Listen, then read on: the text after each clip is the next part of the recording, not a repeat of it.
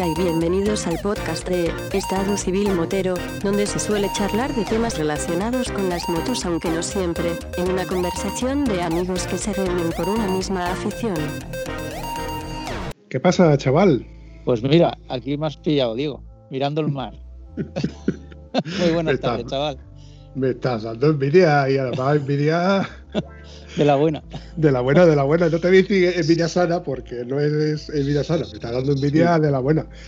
Sí. Porque, bueno, nadie lo, aunque no, no lo he dicho todavía, este hombre con el que estoy, eh, estamos hablando y que se va a presentar ahora mismo, eh, no está precisamente cerca de donde yo estoy. Está, ¿Dónde estás, Víctor?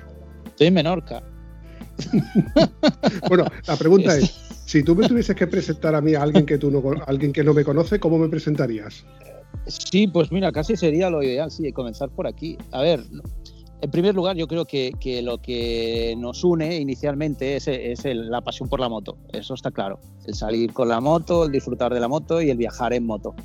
Y todo esto, pues, paulatinamente ya te, te va llevando a, pues como igual en cualquier otro ámbito de la vida, ¿no? A, a hacer una selección de lo que son tus amigos, a fin de cuentas, que es lo que, ¿no? Es, es- es lo que tú compartes en tu vida, porque salir en moto no sale siempre solo. En ocasiones sí, pero bueno, yo soy de, a mí me gusta de salir, de compartir el- las salidas en moto.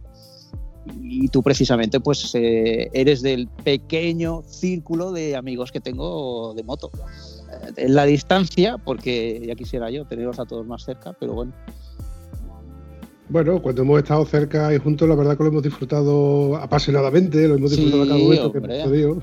Incluso, incluso no solamente en el moto, sino también en la- las quedadas, porque eh, ahora me toca a mí, eh, Víctor, Víctor Olmedo, también conocido en los, en los foros, en sus foros, como Tarzán de los Monos, sí. eh, es, es y va a ser el primer overlander, vas a tener el privilegio de ser el primer overlander que va a pasar por el podcast de Estado Civil Motero.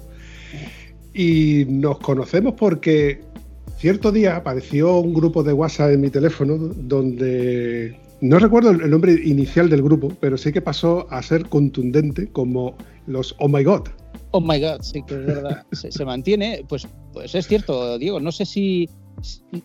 No recuerdo, yo tampoco estoy de acuerdo contigo, no recuerdo cuál era el nombre inicial, pero sí que es cierto de que en cuestión de poco tiempo ya pasó a eso. Sí, sí que es verdad. Y se mantiene a día de hoy. Sí, sí, sí, sí. Y además fue, fue el grupo que mm, inicialmente mm, estaba siempre, estábamos siempre arriba y siempre teníamos muchísimas conversaciones que, que intentar seguirle el hilo. Y, y la verdad es que no conocía prácticamente a nadie, a excepción de eh, Mario. Mario que fue eh, un amigo que tenemos en común, Sí, que por desgracia, ¿no? Uy, uy, uy, lo que ha dicho.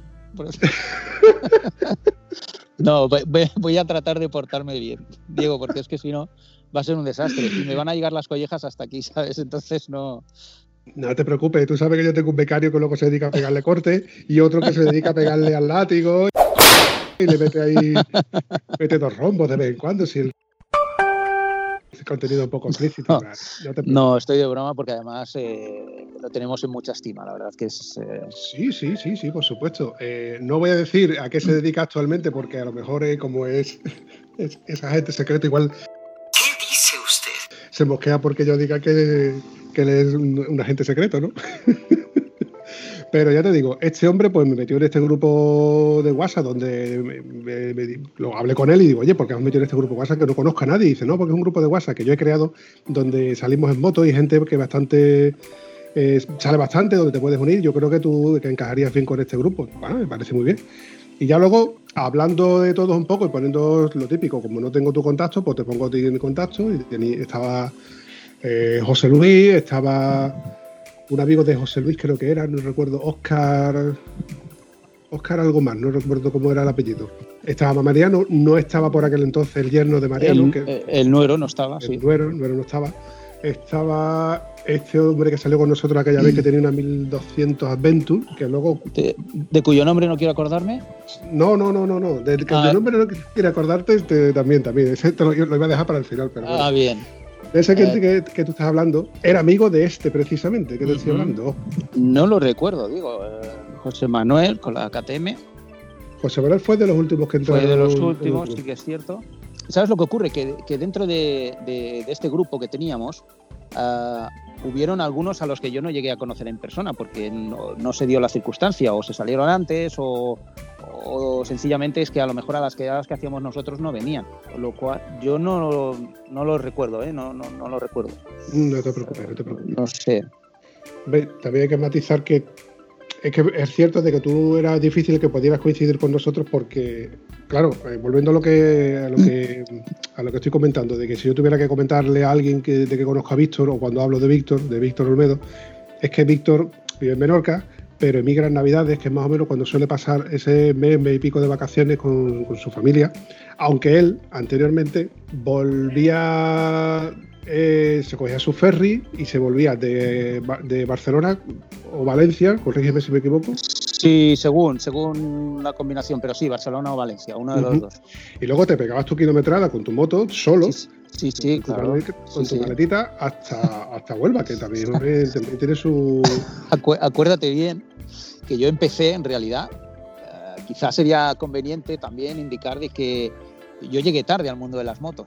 Eh, por, circunstancias, ¿no? Pues siempre me han gustado, pero bueno, eh, cuando eres joven y vives con tus padres, lógicamente, pues tienes que at- acatar un poco las directrices de los padres, lo de lo típico. Eh, como en casa no hay motos, pues bueno, y ya luego conforme te vas haciendo ya, pues vas cogiendo tu autonomía y tu, y tu economía y todo esto, Ah, yo no sé si decirte que estoy andando en moto desde el 2011 o poco más, eh, que era la famosa Tarza Carion, la Yosun, eh, la Yosun Carion, esta que, que tenía, que por cierto, mm, Roberto tenía otra, y los dos coincidimos también en, en- en el foro Carion, los dos coincidimos. Y fíjate lo que son las cosas, terminamos conociéndonos también luego, ¿no?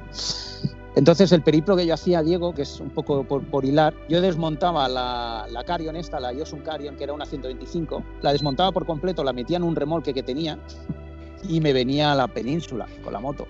Y así fue como empecé. Yo luego llegaba aquí, para mí, pues claro, no es lo mismo rodar en Menorca, aunque sea una 125, pero Menorca no tiene mucho. Eh, pues ya puedes dar todas las vueltas que quieras, que no va a dejar de ser lo que es, ¿no? Y claro, cuando yo llegaba a la península con la 125, pues me hartaba de ir en moto. eh, era lo primero que hacía. Yo al día siguiente ya tenía la moto montada y estaba a lo mejor, pues eso, pues en ronda. Me levantaba a las 7 de la mañana y me cogía mi 125 y me iba a ronda, o me iba por la zona de Portugal, o me subía a Badajoz con una 125.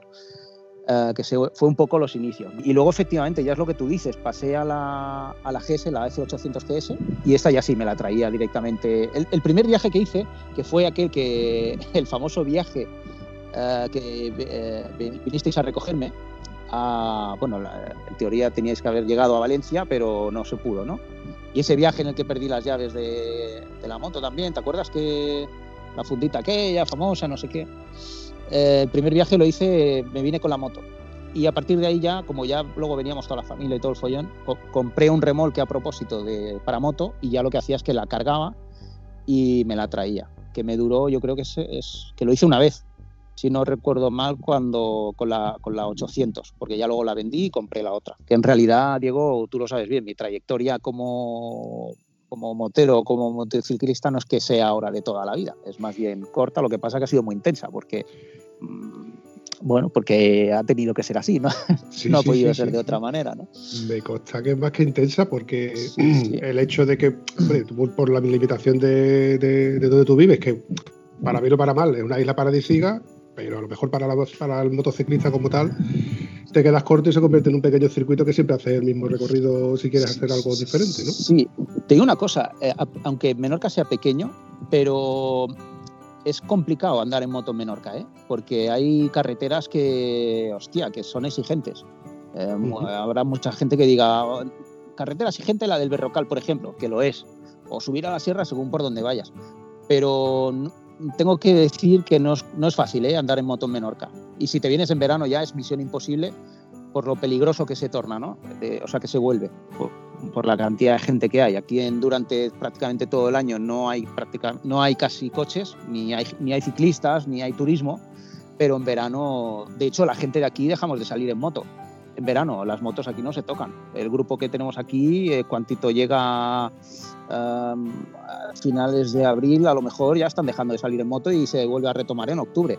porque, porque no se puede, no se puede. Es que esto se vuelve, pues eso, verdaderamente peligroso porque la gente, pues los coches se paran en medio de una curva para hacerle fotos a las vacas o, van despistados. Hay mucho turismo de ingleses, italianos, belgas, eh, franceses y aquí se junta todo Dios y se piensan que están en su casa y ya te digo, es, es, complicado. Aparte de la cantidad de afluencia de, de, de cicloturismo que viene, es muchísimo. Y las carreteras no son precisamente, si alguien conoce un poco Menorca, las carreteras no son carreteras convencionales, son todo más bien estrechitas, salvo la carretera general que atraviesa la isla de Mahona Ciudadela, digamos, el resto son todo carreteras estrechitas. Entonces, eh, no, no, no, no, no, no, no disfrutas, digamos, del día de moto, ¿no? Del día o de la mañana, porque ya te digo que es prácticamente una mañana puedes recorrer la isla, ¿no? Vamos, ni moto ni, por ejemplo, bicicleta. El que a lo mejor le gusta la bicicleta como me gustaba a mí en su día, también lo tiene que tener complicado con tanta afluencia de gente por las calles, ¿verdad?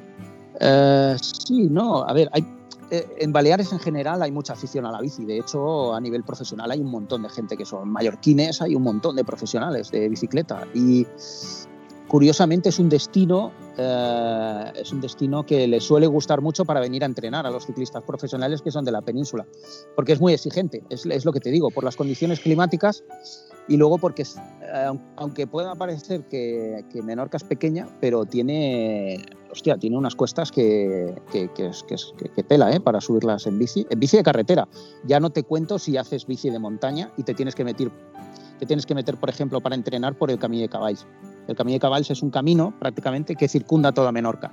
¿vale? Ahí no pueden transitar vehículos, solamente pues recorrer todo, toda la isla o a pie, a caballo o, en bicicleta de montaña, ¿no? Y eso es tremendamente exigente. O sea, bueno, aquí hay gente a nivel profesional de estos que corren las Ironman y este tipo de cosas y vienen a entrenar aquí porque es súper exigente, o sea, no te puedes hacer una idea. Interesante. Eh, sí, sí, es brutal. O sea, es brutal. Yo he hecho algún, algún tramo andando y, y es andando y, y, cuesta porque cansa, en verdad cansa. Es un terreno muy, muy, muy, todo muy accidentado, hay unas pendientes muy bestias y ya te digo, uh, bueno, como destino. Uh, y en moto, en moto ni se te ocurra, o sea, en moto tú no puedes hacer off-road en Menorca ni de broma. Pues esto es reserva de la biosfera y como te vean con una, con una moto metido en un camino que no toca, uh, te quedas sin moto directamente. Además que... No, no, aquí hasta hace unos años sí se podía. De hecho, incluso había un circuito, se llamaba, no recuerdo ahora cómo se llama, eh, no, no, lo recuerdo. Bueno, la gente de aquí que hacían duro lo tenían, te, incluso tenían permisos de cada finca, porque las, eh, dentro de Menorca todo pues son muchas fincas, pero claro, están interconectadas, ¿no? Eh, tenían permiso de todos los payeses, que aquí se llaman payeses, de poder ir abriendo las puertas, pasaban con la moto, cerraban, hacían ese tramo con la moto y así sucesivamente hasta que hacían pues toda la, toda la vuelta. Les, eh, tenían apoyo generalmente casi siempre de, de, la Guardia Civil, que les, del SEPRONA en este caso, que les, les ayudaba y todo esto. Pero hace, yo creo que esto fue en el 2000, en el 2008 más o menos creo que ya dejaron de, lo acotaron todo y ya esto se acabó. Y bueno, aquí la cantidad de motos que había en Enduro empezaron a venderse motos como, pues claro, porque ya sabían que no les iban a dar uso, ¿no? Eh, la afición a la moto en menor que en términos generales hay, hay mucho, hay mucha afición a la moto también. No, que quiero recordar que Jorge Lorenzo es de una de las islas vuestras, ¿no? Él, él es mallorquín. Uh -huh. Él es mallorquín, sí. Jorge sí. Lorenzo es mallorquín. Sí, es sí. curioso que, que un, un, campeón del mundo, eh, el único sitio donde tuviera para correr más o menos fuera prácticamente un solo y exclusivamente un circuito. Hombre, pues sí, porque, eh, ostras, ahora pues mira, me, me, me, pongo en duda yo mismo. No sé si en Mallorca hay circuito, pero bueno, todavía más mérito, porque una persona que te, se tiene que estar costeando constantemente cuando estás iniciando, ¿no? Que no tienes sponsors, ni grandes contratos, ni este tipo de cosas, salir de Mallorca, aunque sea Mallorca, que es algo más sencillo que salir desde Menorca, pero bueno, ya te tienes que coger un barco con todo, con la furgoneta, con tu padre o con lo que sea, con tu moto, y ahora vente a la península uh, y haz tu carrera y vuélvete. Eh, bueno, cuando realmente ¿Es un sitio donde vivir privilegiado? Sí. ¿Hay algunas limitaciones? Pues eh, evidentemente también, ¿sabes? Porque, bueno, no, no es fácil salir de salir de, en el en mi caso concreto, ¿no? Salir de Menorca, estás muy condicionado. O sales en avión o sales con el barco y esto. Pero bueno. Para bien o para mal, visto. Yo siempre digo que todo en esta vida tiene sí. su punto bueno y su punto malo. Hay que buscarle sí. siempre para, las virtudes y defectos. Sí, sí, sí, totalmente. Hombre, sí. Tú has estado en una época considerable viviendo eh, cerca mía en Huelva y tú sabes que las ventajas, o sea, virtudes y defectos que tiene Huelva en sí. Uno de ellos es el gran defecto que tiene es la contaminación. No, no, indudablemente. Pero a cambio de eso tenemos, hombre, comparado con, vuestra isla, que sigo diciendo que la envidia que yo tengo de, vuestra isla es que, por ejemplo, te, tiras al agua y todo es transparente, todo es no, bueno, sí, sí, sí, sí, sí, sí, sí, sí, sí, ahí toda la razón, ¿eh? Pues mira, ya que, ya que lo mencionas, eh, casi fue una de, los, de las grandes razones por las que decidimos venirnos a Menorca a vivir. Bueno, yo, yo siempre he tenido un, vínculo Menorca desde pequeño y ya cuando tuvimos a, Rodrigo, a mi hijo Rodrigo, eh, ya fue cuando lo vi completamente claro. Yo no, no, porque no, no, eh, a ver, que puedes hacer vida exactamente igual. Tú puedes vivir, pues eso, en cualquier parte del mundo, puedes vivir teniendo trabajo eh, y teniendo salud, pues prácticamente, y un, ingreso sea mayor o sea menor, pero bueno, que prácticamente es lo que hacemos todos, da igual donde estés, ¿no? Pero, ostras, el ambiente de Huelva, la verdad es que el ambiente me refiero en cuanto a esto, ¿no? A medioambiental. Yo que lo he visto y que lo he llegado a conocer en profundidad por, por circunstancias profesionales, mmm, ¿qué va? Yo no lo quiero, la verdad. Y mira, y tú sabes bien, Diego, yo sigo manteniendo allí mi casa. Que yo tengo casa, yo tengo mi, mi, casa allí todavía y tengo mi casa en Almonte también. O sea que pero no, como se vive aquí, la verdad es que no tiene nada que ver. ¿eh? No, o sea, tú aquí no vas a ver nunca una nube de, humo, de, contaminación, ni de nada, de nada. No lo vas a ver. Eh, como no sea una explosión de un coche diésel que esté un poco mal, pero eh, esto, esto, no lo vas a ver. Pues y yo allí siempre estaba con la garganta cogida, que entre celulosa, entre una cosa, entre la otra, y se nota. Aquí, nada, absolutamente nada a ver, y no quiero desmerecer, ¿eh? yo estoy enamorado de Huelva porque eh, es un destino brutal para ir en moto, para, para, para, de gastronomía. Bueno, tú bien lo sabes, yo organicé el año pasado la nacional del foro de BMW Motos y lo organicé allí. Eso mismo te va, claro, no se me ocurría mejor sitio, o sea, y, la gente se quedó enamorada y fue un regalazo. Para mí fue todo un orgullo poderlo organizar eh, y que fuera allí, porque, a ver, no, yo, no reniego, ni mucho menos de mi, vinculación con Huelva en términos generales y, más concretamente con Almonte y, bueno, y luego con vosotros, ¿no? Con los, con los pueblecitos de alrededor. Pues, yo, no voy a renegar de eso en la vida, jamás, porque, porque no, porque parte de mi vida la he pasado allí, entonces eh, lo llevo dentro. Pero, pero bueno, que son ambientes distintos en los en donde vivir y, y en cierta manera son culturas también un poco diferentes, ¿no? Pero bueno, retomando un poco el tema de, la moto, estábamos hablando de que de, los viajecitos que te pegabas. Eh, una vez al año te pegabas el gusto de, venirte tú solo con la moto en el ferry desde, sí. Mallorca, cogías el ferry, Valencia o Barcelona y luego te pegabas la kilometrada hasta Huelva, que es prácticamente un de punta a punta. Luego, luego Cosa que muchos no podríamos hacer es decirle a tu mujer, te vienes en el coche o te vienes en vuelo con el niño y, y lufártelo y ya luego te recojo aquí. O sea que eso también, a ver, yo, me encuentro, yo creo que eres un privilegiado porque muchas mujeres no te dejarían decir que tú te vas en la moto y luego yo me tengo que ir con el coche sola con el niño, te guilla. Ahora vas y lo cascas. Sí, sí, Diego, mira, me gusta vivir al límite, ¿sabes? ¡Zas en toda la boca! Entonces. Eh, no, pero, pero sí que es cierto. Eh, Estefanía es eh, en este sentido. Mira, hay una cosa que me pesa mucho y es que de todas mis aficiones, que son muchas, no comparte ninguna, por desgracia. y, una de mis grandes penas es de que no le, gustan las motos, pero le da un miedo terrible. De hecho, jamás se ha subido conmigo en moto. Y siempre que, he querido cambiar de moto, pues le he preguntado, oye, voy a, voy a comprar una moto nueva. ¿Tú vas a venir? Porque si la respuesta es afirmativa, pues lógicamente yo no me voy a meter en una enduro, es perdón, en una trail. pues aquella duda tan grande, ¿te acuerdas? ¿Qué, qué moto me compro? ¿La, ¿La, RT, la GF? ¿Qué hago? ¿Qué hago? Y, bueno, al final me decanté por la GS, pero fue yo creo que en gran parte porque Estefanía me dijo, mira, yo no voy a ir contigo en moto, porque me da miedo, me da miedo. Digo, vale, pues fuera. Aparte, pues comprar el, la RT y bueno, mira, afortunadamente me quedé con la GS, con, con la otra GS, ¿no? Con la grande.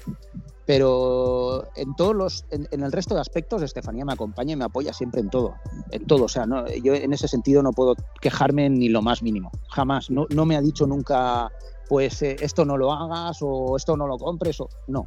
Eh, ya te digo, puede no estar, no compartir estas aficiones, pero no me ha acuardado nunca jamás en decirme, es como hagas esto, la típica frase, ¿no? Como hagas esto, te vas de casa. No, pues no.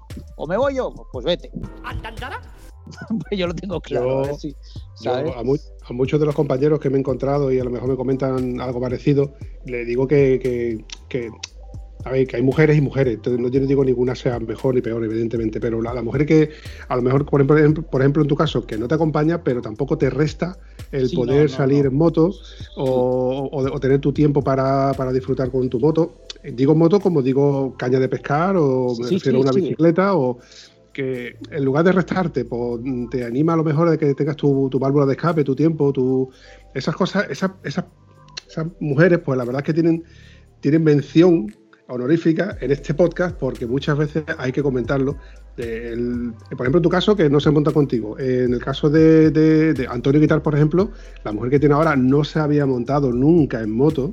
Sí. Ira nunca se montó en moto. La primera me contó, que lo, y luego lo volverá a contar, la primera vuelta que se dio fue de Mata las Cañas, Mazaco, Mazaco, Mata las Cañas, que son 20 kilómetros escasos. Mira, hoy por hoy está deseando que Antonio tenga una oportunidad de, salir en moto y salen en moto. Y si son pocos en pareja, pues está loca por salir en moto. Por eso te digo que tener una mujer que te acompañe no en el sentido literal de que te acompañe y se monte contigo, sino al menos que por lo menos no te reste, eso quieras o no es una, una gran ventaja y una virtud para los que podemos salir en moto. Sí, no, hombre, y es que si no al final Ah, bueno, ya entramos un poco quizá en lo personal, pero se trata de alimentar las, las, relaciones, ¿no? Eh, dentro de las relaciones, mm, cada individuo tiene que tener su propio espacio, ¿no? Y esto hay que respetarlo, porque es que si no, no, no, siempre puedes estar ahí uno encima del otro haciendo vida de pareja, y menos cuando ya se trata de relaciones pues, pues asentadas y más o menos largas. Entonces, yo estoy muy contento con ella, la verdad, en ese sentido. Con la pena, Diego, de que no me acompañe, porque sí que es cierto de que es, eh, no sé lo que es viajar con tu mujer o con tu pareja o tu novia o lo que sea, de decir, venga, pues eh, eh, cogemos un fin de semana la moto y hacemos, aunque sea subir a la sierra, ¿no? Estando ahí en Huelva y dices, pues bueno, mira, me voy a la sierra con la moto y echas el fin de semana y te bajas. Yo no sé lo que es eso, ¿no? Pero bueno, sí sé lo que es pues ir, bueno, pues ir de viaje solo y salir solo, salir con vosotros, salir con los amigos, ¿no? Esto sí, y ya te digo, no, no he tenido nunca jamás el, el menor problema de decirme ella, pues no, pues no, no, jamás, no lo he tenido, no lo he tenido. Sí, sí, y por eso es por lo que yo te lo, menciono, ¿no? De que, de, que te puedas permitir el, el, lujo de ir y volver al, cuando vienes a la península a ver a la familia, a pasar este, el, tiempo de vacacional que, que, pasas con nosotros. Y eh, es más, por la mañana, oye, ¿quién va a salir por la mañana que, que, sin problema? Y venga, visto, pues yo salgo contigo y salgo y pues a lo mejor yo me vuelvo a mediodía porque tengo que hacer mis cosas. Y tú te quedas con más ganas, venga, pues yo voy a seguir y voy a, voy a buscar a fulanito y al final tú sales todo el día porque no es que no es, iba a usar la palabra tienes la libertad, pero no es que tengas la libertad, es que tienes eh, Tengo la necesidad, Diego. Sí, sí, tienes que tener la necesidad de exprimir el tiempo, todo el tiempo que puedas y poder salir todo, todo lo bien, todo lo que puede salir con nosotros. Aparte, aparte de que se juntan las dos cosas, es que también el tipo de salidas de moto que a mí me gusta no es el que hace todo el mundo tampoco. Eh, la mayoría de la gente coge la moto, sale por la mañana, eh, echa la mañana y a lo mejor a la hora de comer está en casa. Y a mí lo que me gusta de la moto es hacerle kilómetros. Yo me subo la moto y le pego una paliza brutal. No, es que no me sale otra cosa, Diego, de verdad. Yo para hacer 400 kilómetros no me monto ni en la moto. Pero ¿sabes por qué? Mm, quien sale con la moto una mañana y vuelve, o no la coge este fin de semana, porque tiene a lo mejor la no más importante, pero puede cogerla es que precisamente por eso, porque tiene más tiempo, más posibilidades de poder cogerla en otro momento y poder disfrutar de esa carretera y más carreteras.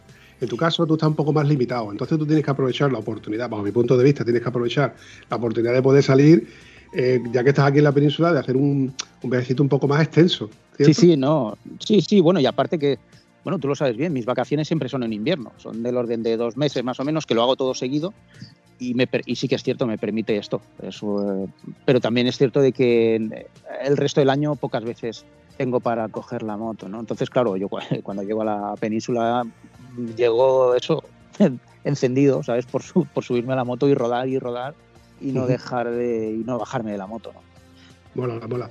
Oye, cuéntanos, que has dicho antes que tenías una casualmente. Es que, la, es que parece que la que las venden como si fueran rosquillas. Y hay gente que ya se mosquea de que, de que además que hablamos de BMW, de GS, de Trail. Pero ha, sido casualidad de que tú tuvieras una F800 GS, el modelo 30, ¿eh? aniversario, ¿verdad? Sí, sí, exacto. Sí. Preciosa, muy bonita, ¿eh? Muy bonita, muy bonita. Pero te desprendiste de ella, ¿por qué? Pues mira, eh, bueno, las cosas, las cosas. Te la aprendo. No, no, pero mira, yo soy muy claro y, tú, bueno, no, no, no.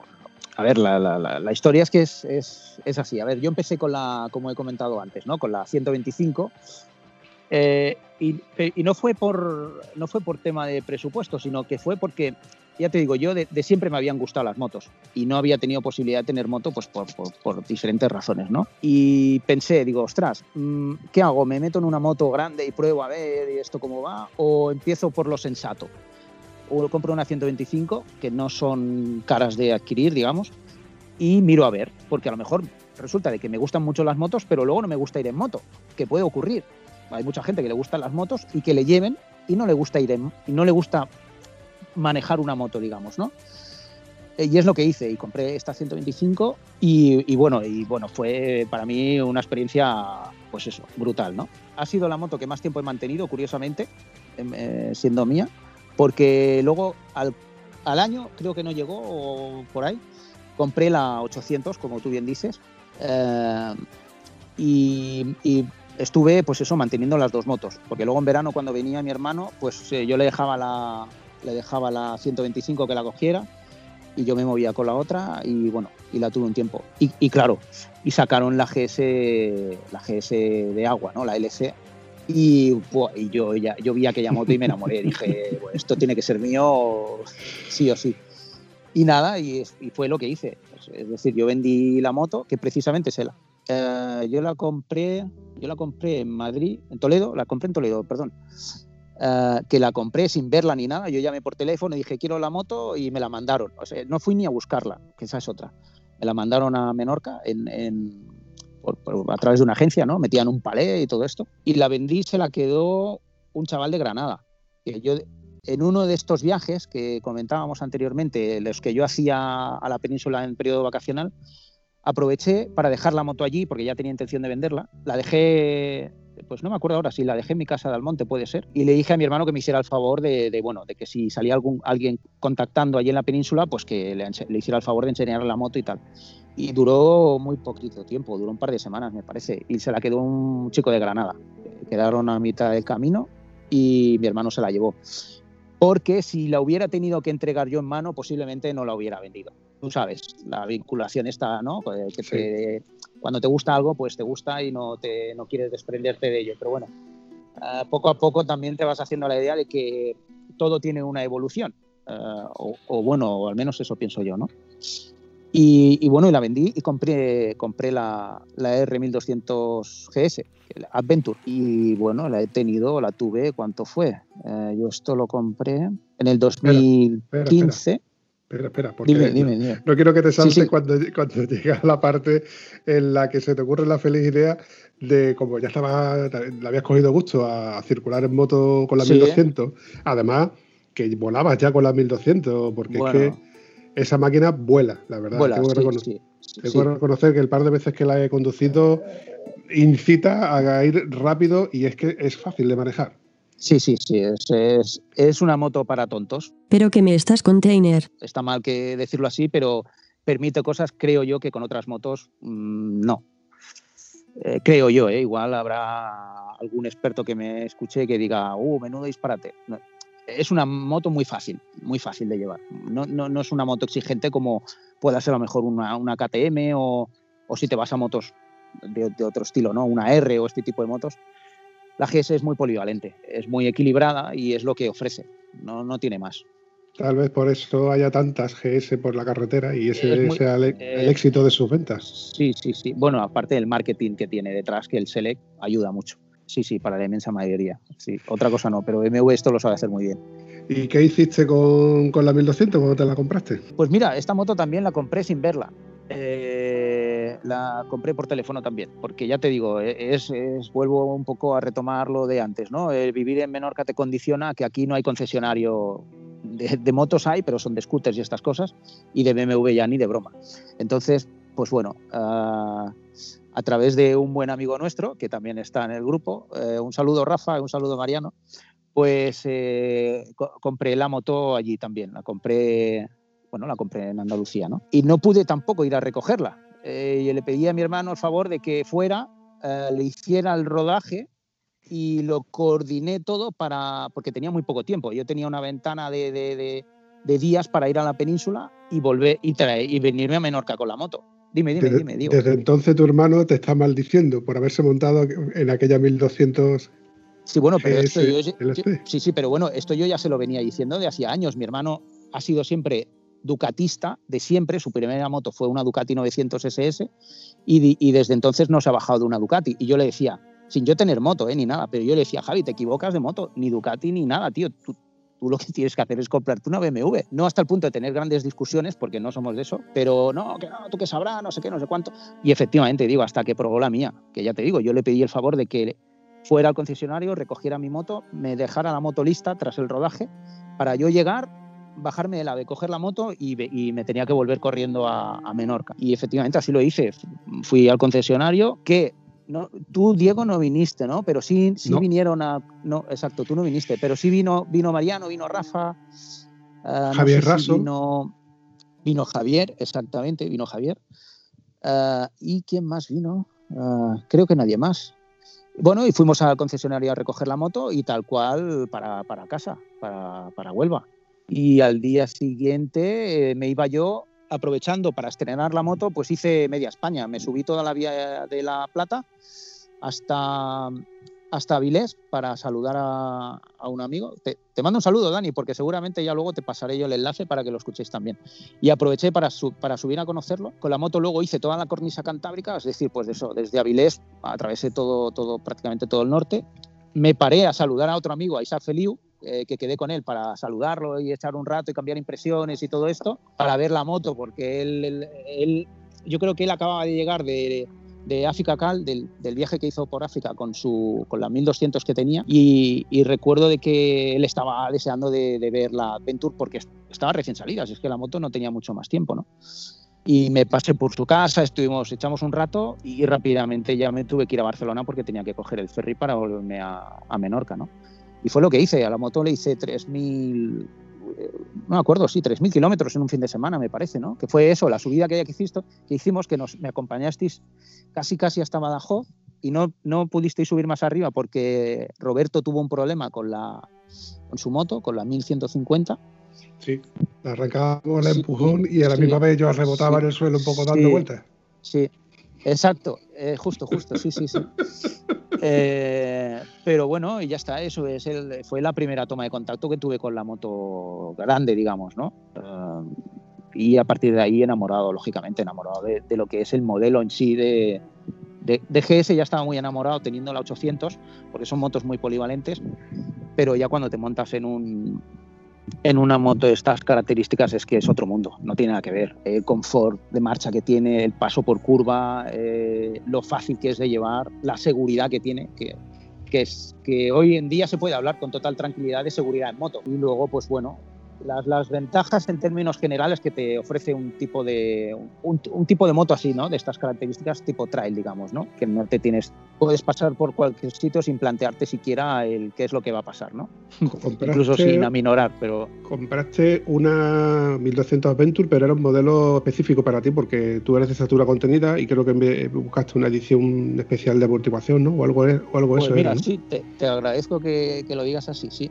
La pedí con reducción de altura, de altura, perdón, porque eh, para mí era una moto inviable. Es decir, yo lo que decía, aquí en Menorca no hay concesionario, tampoco tenía posibilidad de coger, irme a Barcelona, por ejemplo, que es lo que más cerca tengo, o Mallorca, o Palma de Mallorca, ir a un concesionario para ver una, para ver, en este caso, la GS en su altura normal, esto no lo podía hacer, con lo cual llegué a dudar muchísimo entre en quedarme con la RT, porque esta sí la había probado yo. En las navidades, justo esas mismas navidades que las había pasado en la península, me acerqué a un concesionario Badajoz, no recuerdo ahora el nombre, y probé una RT y me quedé enamorado de la moto. Dije, bueno, y llegaba perfectamente al suelo, dije, bueno, pues perfecta. Pero claro, yo tengo espíritu aventurero. Yo, yo qué sé, me gustan mucho los deportes de aventura. He estado siempre en la nieve haciendo alta montaña y estas cosas. Y viniendo de la, del anterior GS 800 eh, Trail, pues dije, la siguiente no, yo no me puedo meter en una moto de carretera porque creo que me equivocaré. Y efectivamente, y justo en esa coyuntura un poco ¿no? de la duda de a ver qué hacer, sacaron lo de la reducción de altura para la GS. Y yo vi el cielo abierto y dije, bueno, pues, pues ya está. Eh, la pido con todo lo que pueda llevar y más y añadiéndole lo de la reducción de altura. Y para mí fue fantástico. ¿Podría haber llevado una moto, una GS Adventure en, en, su medida estándar, digamos, normal? Pues sí, pero no es lo suyo, porque, hombre, yo mido un metro, 1,74 creo que mido yo. No, es que, no, no soy un tío de 1,85 tampoco, no un metro 90 o un metro 80. Si indagas un poco en internet, eh, hay un vídeo de justo del, de los diseñadores de BMW que, eh, que dicen a las claras que la GS está específicamente desarrollada para, para estaturas de, eso, para gente de, de 1,80 en adelante. Eh, pero bueno, como empezaba a haber demanda, pues se sacaron de la manga esto de la reducción de altura por abarcar un poco más de mercado. Esto es así, otra estrategia comercial. Mm, pero bueno, y luego es, es un poco de pericia también. ¿eh? hay, hay ciertas maniobras que en parado no vas a poder hacer, por tu propia limitación física, no por otra cosa.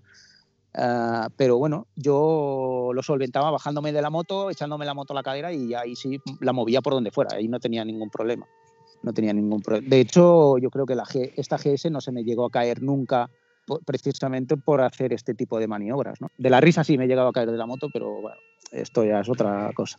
El que no se haya caído de la moto en parado, que levante la mano. Ahora vas y lo cascas. Sí, sí, sí, También he de decir que no he tenido, y toco madera, mira, ahora que estoy sentado en un banquito, no he tenido jamás un accidente en moto. No lo he tenido jamás. Ni me he caído eh, ni siquiera en marcha, ¿no? De decir, bueno, en parado sí, porque bueno, es normal. Llega un momento en el que el propio cansancio eh, pues te, puede, ¿no? Y, te vence el peso la moto. La GS, como diga, allá voy, mm, pues eso, tienes que ser, tienes que ser Antonio Guitar como mínimo para intentar de aguantarla, pero si no... O por eh, aprecio a tu compañero de ruta, es que hacerle un acopio de, mira, tienes un poquito encima tuya. Eh, sí, también, pero bueno, hombre, aquello no sé muy bien cómo fue, yo sé por dónde vas. y oye, es, es algo, Diego, que me sigue pesando, porque fue por una tontería. Íbamos, no sé, nos paramos precisamente para reagruparnos o para dar la vuelta o no me acuerdo qué, y, mi moto quiso copular con la tuya, pero bueno, o al, revés, yo no me acuerdo cómo fue. pero sí, sí, sí. Mira, afortunadamente podemos reírnos de eso y guardamos un buen recuerdo, tanto tú como yo. No, las motos no sufrieron mayores daños, fue un poco esto. Nada, nada, nada. Pero, pero sí que es verdad, sí. Fíjate que yo en la GS 800 he llegado a llevar un, bueno, que era lo que hacía antes. Yo cogía la moto por la mañana temprano, me subía a la sierra y compraba un jamón, lo ataba a la moto a la parte de atrás y, me bajaba toda la sierra con el jamón enganchado. ¿eh? Sí, sí, sí, sí, no era el único. hay, hay, hay, fotos por ahí rulando por internet de, del acontecimiento, sí, sí. Mola, mola. Eso fue, y además, no, o sea, no sé decir el, sitio específico donde, donde es, pero cada vez que voy a una parte que conozco de la sierra, sé en qué rotonda, a la entrada de un pueblo, eh, la rotonda está con una, con una pendiente ascendente y con curva hacia la derecha, lo suficiente para que, cuando, claro, la historia fue que veníamos Mariano, el Nuero. El Nuero creo que también estaba estrenando su 1200. La tenía, sí, la tenía ya de hace. creo que la tenía ya de hace. ¿eh? Sí, veníamos bajando de la sierra de volver y habíamos cogido por otra ruta. Entonces, a mí me pasa que yo sin GPS me pierdo. Me pierdo hasta en el cuarto baño que tengo aquí al lado, contra más, mm. eh, ruteando. Y ellos iban un poco más fuertes de lo que íbamos nosotros y los perdí un poco de, pista. Entonces, nosotros seguimos, seguimos, seguimos y cuando nos, fuimos a dar cuenta, pues estábamos en una población que no conocíamos. Entonces fue cuando yo decidí en una rotonda pararme para poner el GPS para buscar o llamarlo y buscarlo donde habíamos quedado para comprar carne, precisamente. en, en Salamea ha hecho que tú te pusiste al lado tuya y, bueno, a la mía, perdón, se te tumba hacia mi lado y yo, y yo que me dejo caer y automáticamente pues nos, doy, nos dimos un abrazo ahí un poquito raro. Sí, sí, sí. Y pues, mira, es precisamente por esa, por esa razón, porque la GS800 todavía, yo creo que era, que era incluso más alta que la GS 1200 Adventure, y no, no, no, hice pie directamente, es que no hice pie y porque efectivamente la, el, eh, la, la, pendiente aquella en la que nos paramos pues hacía un desnivel que yo no había tenido en cuenta y, se, y pues eso fue lo que pasó, se me, nos paramos uno al lado del otro y se me fue el pie y bueno, y suerte que tú me recogiste de, de, en cierta manera, porque si no, el hostiazo hubiera sido todavía mayor. Pero... Nada, lo, lo, típico, te levantas, ves que no hay daños corporales ni daños físicos en la sí, montura sí. y, y, tiramos sí, para adelante. Sí, bueno, corramos un estúpido velo y, sigamos, y sigamos con la aventura de, de qué pasó con la 1200 GS Adventure con, sin llave, porque fue la primera moto que yo vi que no tenía llave en el contacto, que tenía cambio pro. Sí, sí, sí, tenía, sí, sí, sí, tenía el cambio pro, sí, sí, sí. Espectacular, ¿eh? Lo que, como, como va de bien, ¿eh? Esa eh, máquina... Y volvemos a lo mismo. Yo soy de los raros, porque de, dentro de, bueno, dentro de lo que es tener eh, BMW en particular, ¿no? Uh, yo creo que soy de los raros. La inmensa mayoría de, de, los que a los que les que tienen esta moto, ¿no? Pues siempre se quejan de, se, le ponen, le van poniendo pegas, ¿no? A la moto, que si el cambio hace mucho ruido, que si esto, que no sé. Y, y ya te digo, yo es que como soy tan así, pues a mí, por ejemplo, el hecho de que hiciera el famoso clon este que hace al cambio de marchas, a mí me gustaba. Uh, y había ciertas cosas en la moto que, que a otros a otros a otros usuarios no, pues no les gusta, ¿no? Y de hecho la ponen a de vuelta y media. Y a mí, sin embargo, pues no, pues me gusta. No sé, son, creo que son cosas particulares que, que a mí me gustan, ya te digo. Yo no, no sé, no, no encuentro tampoco una, un, cambio que sea excesivamente fino para la GS. A mí, no, a mí sinceramente, no, no me gusta. ¿eh? Ya te digo, de hecho, yo con mi moto estaba encantado, con su clon y con todo lo que hacía. Yo estaba encantadísimo con la moto hay que constatar de que tú no solamente has circulado con esta moto por carretera, hay quien se la compras para circular solo y exclusivamente por carretera, porque tiene una posición cómoda, porque es fácil de manejar, y tú precisamente no solo circulaste con ella por carretera, hiciste algún viaje, ¿no? Sí, sí, hice el viaje de mi vida. Espero poder repetir, que tengo por ahí un proyecto, pero veremos a ver. Sí, mira, las cosas que pasan. He de decir una cosa, mira, eh, viviendo en Menorca, el, el, como, como vivo, el comprarse, una, el comprarse una moto de estas características eh, y, de, y sobre todo de este precio, porque no son motos baratas, eh, si, si, vas a vivir en Menorca y no vas a salir de la isla, es un absoluto disparate, porque con cualquier otra moto te apañas, mucho más barato. Y para darte una vuelta o salir a, a tomar un café con los amigos o lo que sea, eh, con cualquier moto normal, incluso de baja cilindrada, te va más que a sobrar. Entonces, yo creo que eh, de no haber sido por el viaje que realicé, hubiera sido una absoluta estupidez haberme comprado la moto que me compré. Lo que pasa que en cierta manera sí que le saqué mucho partido eh, en el viaje y tras haberlo realizado no se me ocurre, no, a, a día de hoy, y fíjate que ya ha pasado un tiempo, no se me ocurre mejor moto ¿eh? para poderlo realizar. Mm, y más con la experiencia que tuvimos de encontrarnos a viajeros con, con otro tipo de motos de otras marcas y de otros modelos. Y bueno, les, les pasó de todo y nosotros afortunadamente, pues oye, las motos intactas. Y esto es por alguna razón.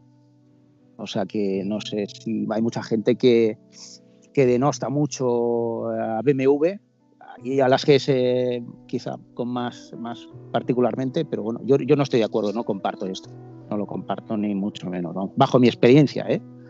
y respeto las opiniones de todo el mundo, como puede ser lógico, pero bueno. Esto, uh, esto es como los culos, cada uno tenemos el nuestro y cada sí. uno opinamos y cada uno opinamos de lo sí, que sí. como opinar es gratuito. cada uno opinamos lo que queremos.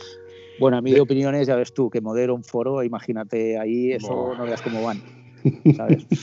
No veas Por eso, van. Pero bueno. Cuando comentaste que ibas a hacer el viaje que, hice, que, que has hecho, eh, no es que hubo apuestas, pero hay quien decía que no me puedo creer que Víctor haga esto cuando no suele hacer kilometradas largas. Y no es que hubiera una porra, pero eh, algunos decían que sí, que podrías hacerlo y, y otros decían que no. Yo era de los que decían, igual se vuelve, pero por lo menos lo va a intentar. Sí, sí, sí, sí. Claro, a ver, cuando te, cuando te, cuando afrontas un, un reto, porque en realidad es un, es un, reto importante y más con la limitación de tiempo que teníamos. pues hombre, pueden, hay muchos factores que no vas a controlar, muchísimos. Y más cuando te vas a mover por países en donde la circulación por sí es complicada.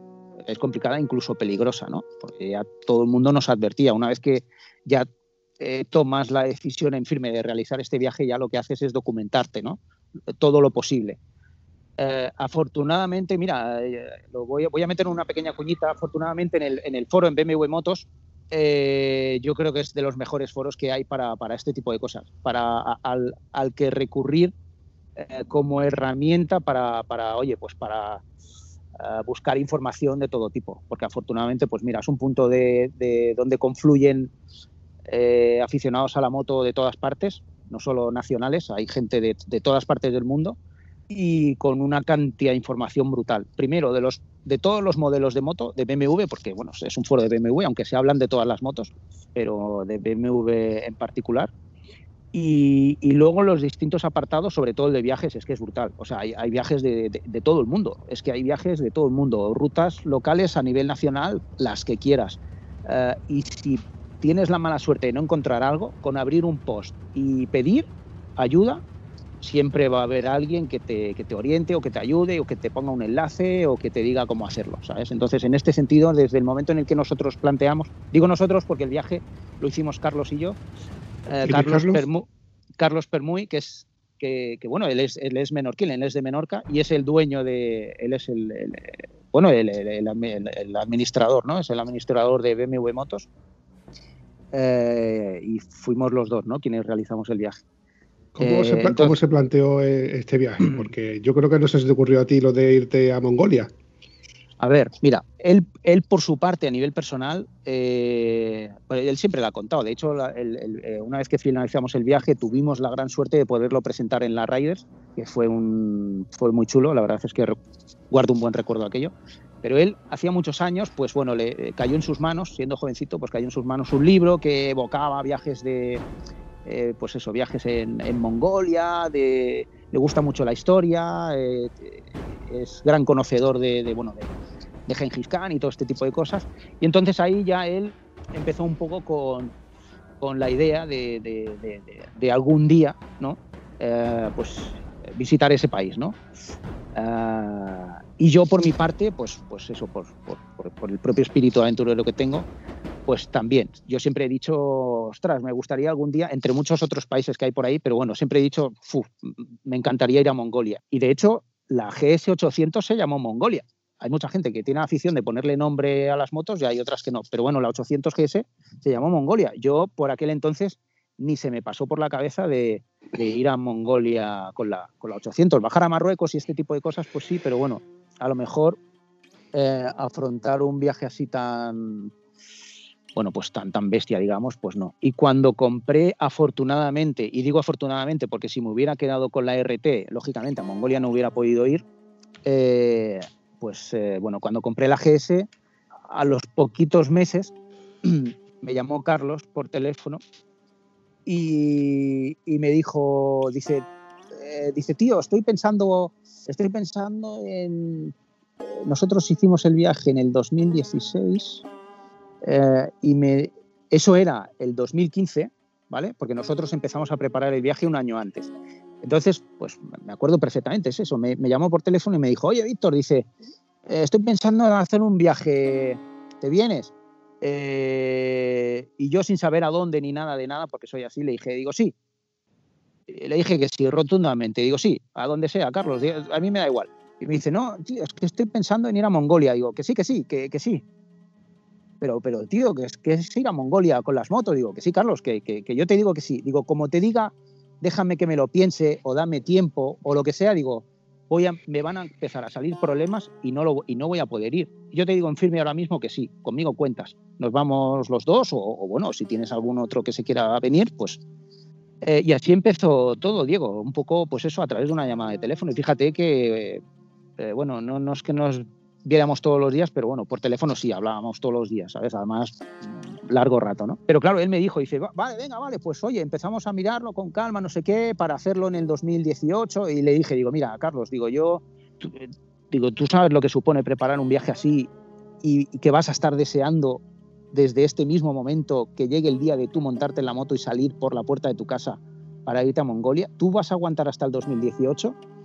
Dice, no, no, hostia, hombre, yo sí, hombre, es que yo tengo que preparar un montón de cosas, no sé qué, el trabajo. Digo, bueno, yo estoy en la misma situación que tú, o incluso peor. Digo, si te parece, nos vamos el año que viene. Digo, tenemos un año por delante para preparar. Y así fue. Eh, es que así fue. Yo, él me llamó por la mañana y yo por la tarde ya le había mandado un croquis, a grosso modo, de lo que iba a ser todo el viaje. o sea, lo, lo hice en un momento. Yo ya iba encendido, ¿sabes? lo hice en un momento. Y, ya te digo, y todo esto pues empezó a cobrar forma, poquito a poco, poquito a poco, a buscar información, eh, ya luego eh, hay que hacer pues bueno, los trámites de burocráticos, ¿no? De visados de todos los países eh, y todo esto. Los carnes de pasas. no es necesario, Diego. Para los países por los que nosotros pasamos, no, no, esto no es necesario. Carne internacional sí, pero bueno, es un trámite que no es costoso eh, pero no, no, este, este tipo de cosas no, no, es necesaria. Lo del tema de importar la moto, no, esto no, esto no, para, para, para, países europeos y países que tienen acuerdos con España no, no es necesario. Y a día de hoy creo que sigue estando igual, ¿eh? en la mayoría de los países en los que nosotros pasamos, creo que no, que no es necesario. ¿eh? Bien, bien. Y cuéntanos, aunque no, no sé, una anécdota o algo que, que, te llamara, que te llamara tanto la atención como para seguir recordando lo que te impactara de los paisajes. Muchas, muchas, Diego. Esto, mira, te puedo asegurar y lo que voy a decir puede sonar a, no sé, a, un poco así eh, fantasioso o, incluso, incluso no creíble, pero es que es, es verdaderamente cierto. Yo, vamos, tanto, tanto Carlos como yo, ¿eh? no hay día que no nos acordemos del viaje, porque fue una experiencia tan brutal que es que es imposible, es, es que es imposible es imposible, pues fueron tantísimas cosas tan condensado. Piensa que nosotros, a ver, eh, claro, no, disponíamos de todo el tiempo del mundo. Es uno de los, yo creo que es una de las grandes, mm, uno de los grandes valores a la hora de viajar en moto. Hay mucha gente que dice, no, es que sin dinero no viajas, es que sin no sé qué.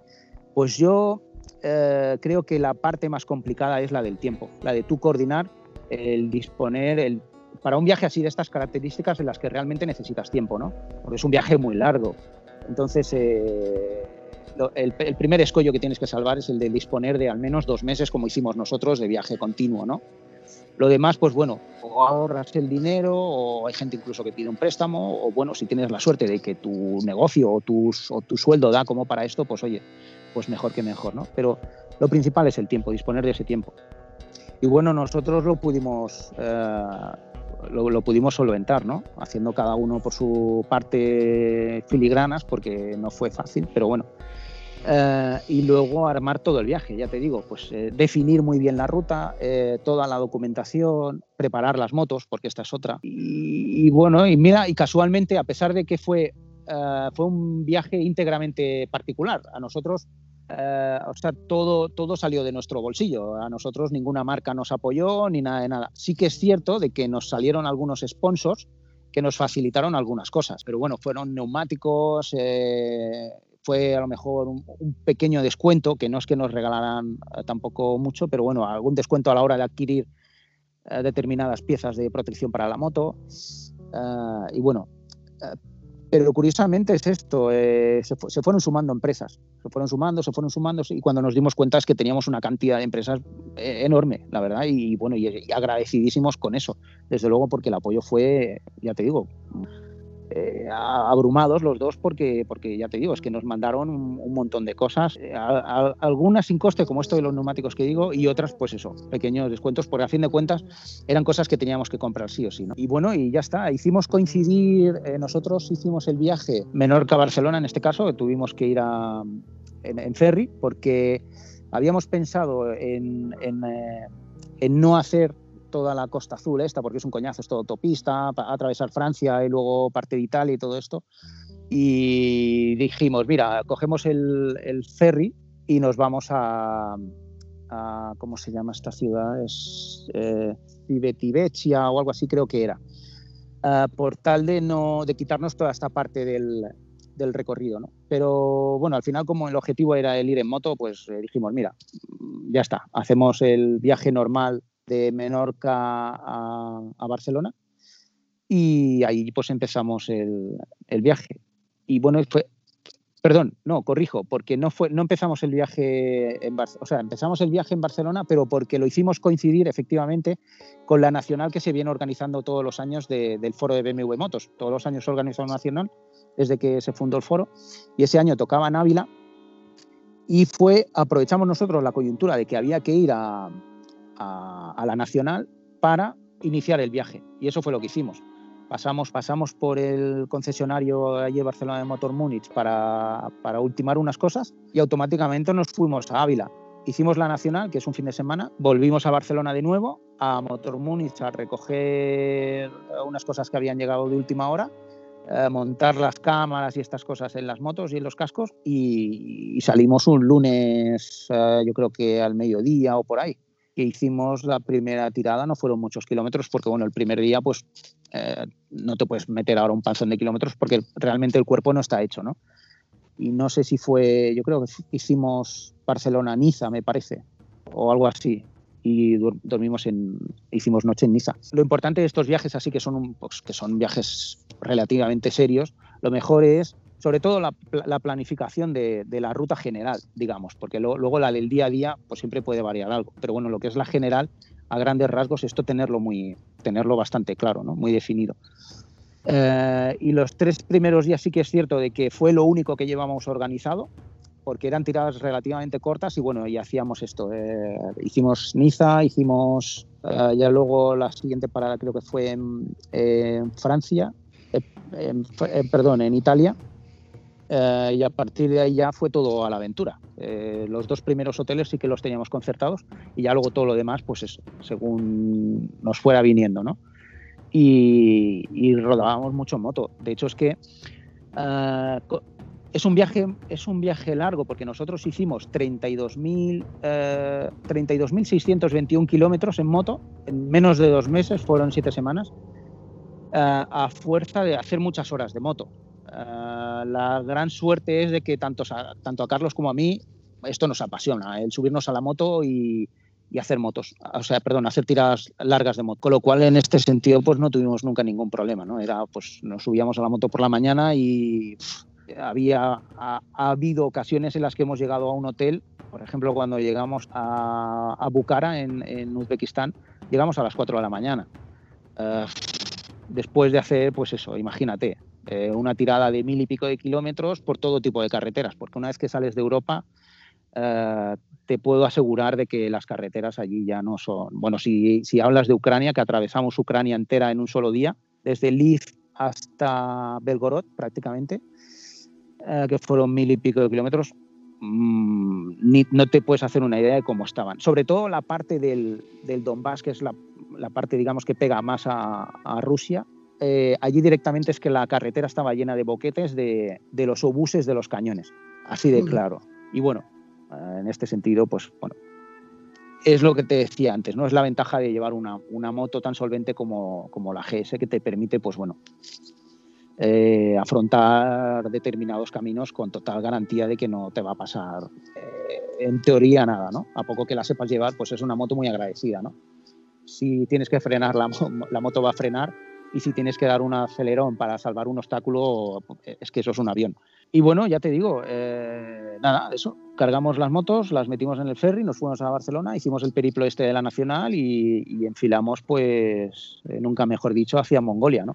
Eh, y fueron los países que hicimos. atravesamos Francia en el viaje de ida, hicimos Francia, Italia, Eslovenia, Hungría, luego atravesamos, entramos en Ucrania hicimos, atravesamos toda Ucrania y ya entramos en Rusia. Y en Rusia lo que hicimos es eh, bajar hasta Volgogrado, eh, que por cierto recomiendo la, visita de esta ciudad porque es, es, espectacular, es una ciudad... a mí yo me enamoré de aquella ciudad, es, es, es la ciudad que sale... Em, que estoy seguro que muchos la habéis visto, que es una película que se llama Enemigo a las puertas de Jude Law y Ed Harris, pues esa película está ambientada allí está ambientada, incluso hay escenas que están grabadas allí misma, allí mismo, en la, propia ciudad. Eh, que, bueno, de hecho nosotros estuvimos en el museo, hay un museo eh, es profeso para, para el tirador que, que, bueno, que un poco liberó a la ciudad del asedio todo esto. Es espectacular, la verdad es que luego y los monumentos que hay es, es brutal. Es una ciudad espectacular, ya, ya, digo. Y a través de esta ciudad ya, pasamos, ya entramos nosotros por Atirao a, a Kazajstán y atravesamos todo Kazajstán, todo el desierto y todo esto hasta llegar a Uzbekistán, que era otra de las ciudades. En este sentido sí que hicimos parte de la, de la ruta de la seda, ¿no? que lo tenía, teníamos muy claro de que queríamos, queríamos verlo. Kazajstán muy bonito, espectacular, la comida, la gente. Eh, yo creo que hay que, hay que romper un poco el mito de, de decir que, primero, perder el miedo a viajar, a viajar fuera y lejos. Esto hay que perder el miedo porque hay mucha más bondad de la que nos venden por la tele, ¿sabes? O incluso de la que puedas ver de, de otros. a ver, puedes tener la mala suerte de tener un, un percance pero a poco que tengas que apliques el sentido común y evites el meterte en sitios conflictivos, que los hay en todas partes del mundo, no vas a tener ningún problema. La gente tiende más a ayudarte que otra cosa. ¿no? Y yo creo que es un poco el mensaje que nosotros queríamos transmitir con nuestro viaje también. De que hablo por mí, por mi parte por lo menos, de que un pardillo, sin tener mucha idea de ir en moto, pues oye, se podía ir en Mongol a Mongolia y volver íntegro. No solo él, sino que la moto también. Eh, no puedo hablar de Carlos porque Carlos tiene Ah, tiene mucha más experiencia que yo de ir en moto. Él lleva en moto desde que él nació y ya tenía moto, prácticamente, ¿no? Y bueno, eh, pilota extraordinariamente bien. Eh, que por cierto sigo estando agradecido al gran soporte que fue para mí, porque me ayudó eh, en todo, en, en, en, muchas nociones que me dio y en muchos, en muchos consejos para ir en moto. Uh, me ayudó a la hora de, de, de, levantarme la moto del suelo, porque se, verdaderamente llegaba un punto en el que estabas tan exhausto que la moto se te caía. Yo me he caído de la moto, pues, pues eso, de cansancio por un lado y de risa por otro, porque hemos pasado momentos que imborrables, él y yo, de, de risa, de risa, porque es, es, es, un cómico como, como, como no hay otro, ¿no? Y es un tío súper simpático y, bueno, y siempre estábamos, a través de los intercomunicadores, pues siempre estábamos haciendo bromas o cantándonos o contándonos chistes o, o comentando cosas que nos habían pasado el día anterior o, y estas cosas, ¿no? Y bueno, y, y recuerdo, además, en, eh, hay un vídeo, en el vídeo resumen, eh, aparece esa imagen. A mí se me ve, eso fue en Kirguistán, en una pista muy larga, eh, los dos íbamos ya descojonados porque es que ya no podíamos reír más y yo llegó un momento en el que me tuve que parar y, literalmente, Diego, me caí de la moto de, risa porque es que no podía, es que las piernas no me aguantaron el peso de la moto y bueno, me caí al suelo, se quedó la moto allí yo descojonado por el suelo porque es que es de llorar de la risa, ¿no? Entonces, bueno, por no desviarme un poco de lo que es el itinerario, hicimos estos países, ¿no? Retomo, eh, Kazajstán, Uzbekistán,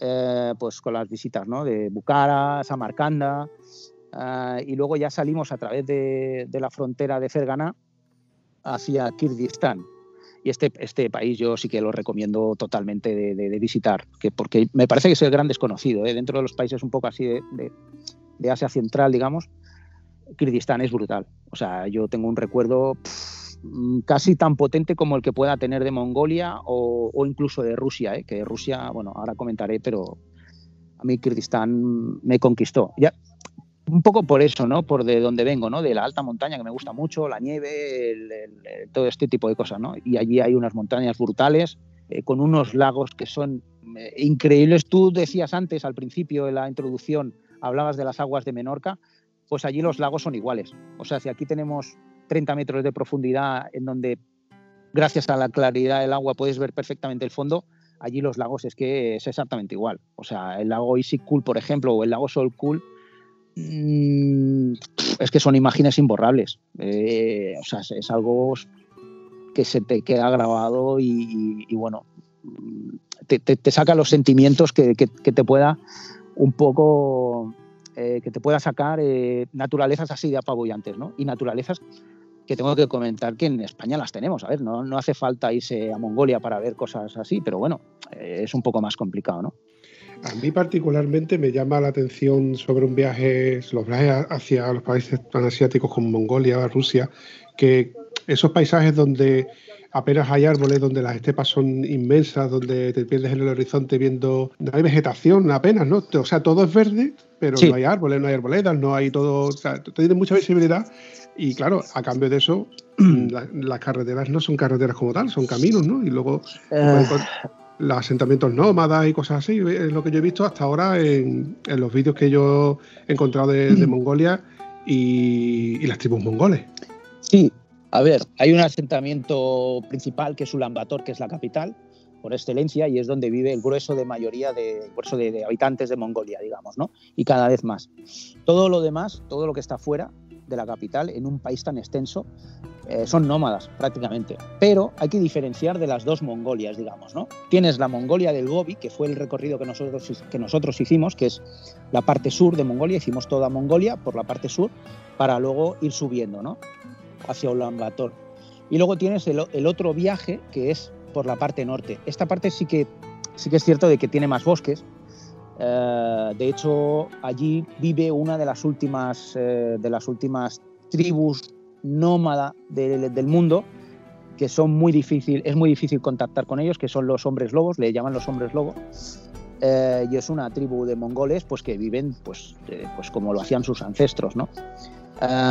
Pero claro, esta gente está en el norte. Y, y bueno, pues es, un poco como ocurre en España. Tú te vas al norte y encuentras zonas boscosas impresionantes y si te quedas un poquito más al sur, pues vas a encontrar, pues eso, eh, zonas de Almería que están, pues tenemos desierto incluso uh, y zonas pues un poquito me, menos con, uh, bosque más mediterráneo, digamos. ¿no? Bueno, pues allí ocurre igual.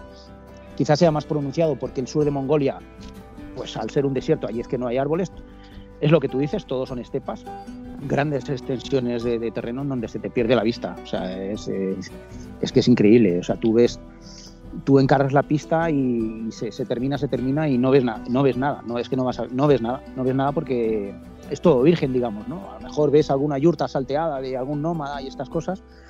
Pero, pero bueno, sí que es cierto de que el contacto, uh, el contacto que vas a tener con las personas es más aislado, ¿no? Por, esta poca concentración de, personas que viven, ¿no? Y, es, y, esto ya se empieza a notar un poquito desde que eh, en Uzbekistán no tanto, porque es zona relativamente poblada, hay, muchos, hay muchas ciudades o pueblos más o menos grandes, pero en Kirguistán sí que es cierto de que ya se empieza a notar. Nosotros sali, entramos, o sea, ya, ya, es lo que digo, salimos de Ferganá y entramos por Yalalabad, a Kirguistán, que es un pequeño pueblo, pequeño, y, y, en el momento en el que ya empiezas a subir a las montañas, pues estamos hablando de alturas importantes, de 4.000 y pico de metros, que es donde están los lagos, que por cierto las GS se comportan extraordinariamente bien, que nadie me diga que las... A ver, se nota un poco, pero yo creo que se juntaron los dos factores, y perdona que meta un poco también, el, eh, que, que, cambie un poco de tema, pero eh, se juntan los factores, quizá un poco de la, la, altura, que sí que es cierto que los motores igual no rinden igual, pero yo creo que es más por el factor de la gasolina. Hay que tener en cuenta de que allí gasolinas, gasolineras son, eh, no voy a decir inexistentes, pero eh, están muy espaciadas. La gran suerte es la autonomía que tiene la GS Adventure, que son casi 500 kilómetros. Uh, y luego la calidad de, las, de los combustibles, ¿no? Uh, allí estás hablando de que mmm, nosotros hemos llegado a meter en las, en las, en la, en las motos pues de 80 octanos uh, incluso se escuchaba como picaban las bielas. Pero claro, bueno, hay una, hay una serie de técnicas para tú poder conducir la moto sin que sufra el motor, tienes que hacer una conducción de viaje realmente, tú no puedes ir a fondo como en una salida de una mañana, eh, pues eso, velocidad normal, cambio de marchas muy suave y una conducción relajada. Eh, era la única forma en la que nosotros hemos realmente avanzado en el viaje, ¿eh? lo que decía, a fuerza de muchos kilómetros al día, muchas horas de moto y es como se avanza. En definitiva, Víctor, un... a mí me, me, estoy quedando embobado con como me estás contando el viaje en primera persona y que conste de que este viaje lo hemos hablado muchas veces cuando hemos estado sí. en reuniones, en petit comité, pero sí, sí, la verdad es que ya te digo, me, me, me encanta. Yo uno de esos viajes que tengo yo en mente, que no sé si algún día lo haré, pero de esos viajes que, que lo tienes en mente plane, planificado y para ti a lo mejor no te parece tan, tan, tan extraordinario, es visitar, a mí como todo el tema bélico, me ha encantado, el sí. tema de la Segunda Guerra Mundial y los sí. destrozos que ha habido y demás, sí. y que conste de que no lo digo con alegría, lo digo más bien con... Yeah. Por ver los vestigios de la, de la guerra, ¿no? Sí, sí. Eh, como has comentado, la película de Enemigo a las Puertas, a mí me encantó esa película, por lo bien que está hecha y, y todo lo que tenga que ver con el tema bélico. Y a lo que vengo, el viaje que me encantaría hacer y visitar es eh, el desembarco de Normandía, que en, Normandía, realidad, sí, que en sí. realidad no está tan, tan relativamente lejos sí. como para poder hacerlo en un, no en un fin de semana, pero sí en una semanita y poder visitar museos que hay por ahí de, con los esquicios. Eh, En Alemania sé que hay un cementerio de tanques. Son de esas cosas que tengo yo apuntadas para, para, un, para un viaje en un futuro un poquito incierto, pero que no descarto de, de poder hacerlo. En definitiva, son cosas que, que, bueno, que para uno sigue siendo un sueño, a lo mejor como lo era para ti hace cinco años. Y bueno, tú has conseguido a- a realizar tu sueño. Y mira, siento envidia sana por ello y, y te alabo por ello. Sí que te voy a decir, Víctor, que vamos a ir dejando esto un poco para no alargarlo, porque creo Sí. que ya llevamos casi una hora. Vale. Y si te parece, te emplazo para que me sigas contando un poquito más cómo ha ido tu viaje. Sí, una cosa más que te iba a preguntar. ¿Dónde podemos encontrar eh, fotografías o vídeos? Creo que hay vídeos en YouTube de, tu viaje. Sí, mira, eh, está el vídeo resumen, digamos, que es el que engloba un poquito el viaje, que dura unos 13 minutos, que es este que te, que te comentaba antes, que, se, eh, que hicimos la, la presentación, digamos, en, en la Riders.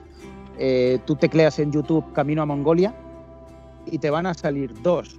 Te va a salir el nuestro y te va a salir el de Charlie Sinewan, que nos, entre comillas, eh, nos cogió el nombre para, para cuando él intentó hacer el, el viaje a Mongolia. Que por cierto, debo decir que empleó los tracks míos, les, les- le pasamos los tracks a Charlie para que pudiera hacer el, su, su- eh, la, la parte que coincidía, ¿no? Eh, que esto no lo sabe la gente, pero realmente fue así. Carlos es muy amigo de él y yo lo, lo conozco un poco, no en persona, pero bueno.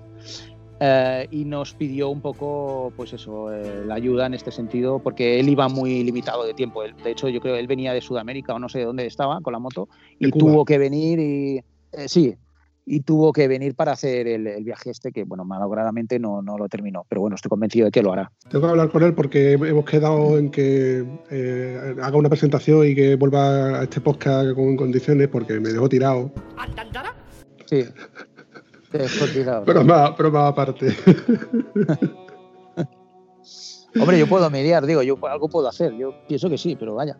Nada, nada, todo se andará. Tampoco, eh, ya te digo, yo eh, este podcast es un podcast así cometido y tampoco Sí. tengo grandes. Esto, lo, lo- como tú sabes, lo tengo como hobby y, lo- y, Sí, bueno, sí. eh, tampoco voy a- voy a- tengo grandes pretensiones de, de mucho más de lo que es en sí. Sí que me gusta esto, ¿no? Comentar, hacer los comentarios de conversaciones de Sí, bar, sí. de barra de Pero, bar. pero se, se agradece, Diego, ¿eh? se agradece la iniciativa porque, bueno, a fin de cuentas es lo que tú dices, es una charla entre amigos eh, y a los que nos gusta compartir estas cosas, pues bueno, mm, y, eh, es, es- es de agradecer, ¿sabes? Porque luego, eh, a ver, hay que tener en cuenta de que mm, a pesar de que, de que sea eso, algo que haces con gusto, pero luego, a ver, no hay que desmerecerlo, que tiene un trabajo, esto lo ahora lleva una edición y una serie de cosas que, bueno, conlleva un tiempo, es que hay que invertir. O sea, que- Sarna con gusto no pica. desde luego, estoy de acuerdo, por eso te digo, ¿no? Eh, entonces, lo que, me, lo que me decías de dónde se puede ver, pues eso, en YouTube directamente. En YouTube vais a encontrar eh, el vídeo resumen este que digo, que es Camino a Mongolia, y veréis uno que dura unos 13 minutos, creo. Y luego otros, otra serie de vídeos que son vídeos más cortos, en donde hacíamos una serie de presentaciones del material que íbamos recibiendo, cómo contábamos un poco cómo lo íbamos a montar en las motos, la presentación de las motos, la presentación a grandes rasgos también eh, de lo que iba a ser el viaje, eh, incluso la presentación de nosotros, ¿no? Eh, pues yo soy Carlos, yo soy Víctor, no sé qué, se nos ha ocurrido esto, en fin. Eh, un, poco, un poco esto. En YouTube hoy en día es que lo tienes todo. En el, en el propio foro en BMW Motos también tenemos un post, un post abierto, súper largo, con un montón de información para, oye, pues si hay algún interesado, ya no irte a Mongolia, pero si te quieres ir a Uzbekistán, por ejemplo, pues lo tienes todo, ¿eh? Absolutamente toda la información que te va a hacer falta. Y si Muy no bien. encontras algo, yo desde aquí ya me brindo a que quien quiera me puede contactar, que, en esto no tengo mayor problema y lo hago encantado. Pues oye, mira, Víctor, oye, yo esto que digo, no, no, no quiero irme a Mongolia, pero tío, mira, estoy pensando en irme a Moscú con mi mujer o con mi novia o con unos amigos. Y yo estoy dispuesto a ayudar. Vamos, que en el foro es, es a lo que me dedico, ¿eh? siempre en la medida de lo que puedo echar una mano a todo el mundo que, pues oye, que, que para eso estamos, ¿no? Para ayudar. Muy bien. Víctor Tarzán de los Monos. Sí, mira. que- que- Sí, sí. Ahí, ahí se quedó, ¿eh, Diego? Ahí se quedó. No lo voy a cambiar ya porque no. No, no, sí. bueno. como- Empecé con como- eso y Como a ver, a ver, de to- a ver, hay de todo. Mira, tenemos. Sí, sí. Mira, ya con esto hago. Para despedirme, voy a hacer la- las presentaciones del, del grupo porque tenemos a Mario el Broncas, Sí, ¿eh? eh, Rafael Nuero, el nuevo. eh, tenemos a Javier Raso, que es el presidente del motoclub de, de Boyullo, Sí, Manolo el Vitamina, exacto, sí. teníamos a Manuel, que era. ¿Cómo, le- cómo le- yo qué sé, eh, eh, tenía- era un troll, pero tenía algún sobrenombre que por ahí que tenía, no recuerdo más. Y tenemos a Roberto, Raberto, Roberto, sí. Raberto. Ah, vamos a omitir por qué, pero bueno, sí. hay- hay- bueno, eh, tiene un tiene un tatuaje con ese nombre. sí, Y eh, Pepe Lu, José Luis, por supuesto. sí, sí, sí, sí, sí, sí. Que por cierto, Ah. oye, un saludo enorme para todos que estoy convencido de que lo, lo van a escuchar. Eh, un saludo a todos, sí, sí. Ahí se me olvidaba, Rafa, eh, perdón, José, el, el chaval de los peines, el niño de los peines. Ah, sí, el niño de los peines, sí, hombre, sí, sí, con su A ver KTM, sí, sí. A ver si por fin termina de vender su KTM. El pobre lo está Sí. pasando regular. Eh, por Sí, cierto, hay sí, una- una- tenemos una KTM mm, 1190 en venta. Por si alguno está interesado, que se ponga en contacto. Di que sí, di que sí, Con- hay que aprovechar, sí, sí. Y una cosita más. eh, to- todos los que estéis interesados, estamos en, en casi todas las plataformas de podcasting, ya sea Spotify, Apple Podcast, Google Podcast, iTunes, eh, iBox, etcétera. También, si nos queréis poner contacto, estamos en el Twitter de Estado Civil Motero y tenemos sitio también en el Instagram de Estado Civil Motero. Lo dicho, Víctor, me alegro muchísimo de verte. Mucho, mucho, de verdad. Me alegro muchísimo de verte y ojalá nos veamos pronto y con menos confinamiento del que está habiendo ya. Sí, va a ser complicado, pero sí, mira, por desgracia, entre la distancia física ya de por sí que tenemos de por medio, con agua incluso de por medio, y más esto, sí, sí, es complicado. Pero bueno, el sentimiento es mutuo, Diego, ya lo creo que sí, yo me alegro un montonazo también de verte y de que estés bien. Lo dicho, Víctor, un abrazo, campeón. Igualmente, un abrazo grande, Diego.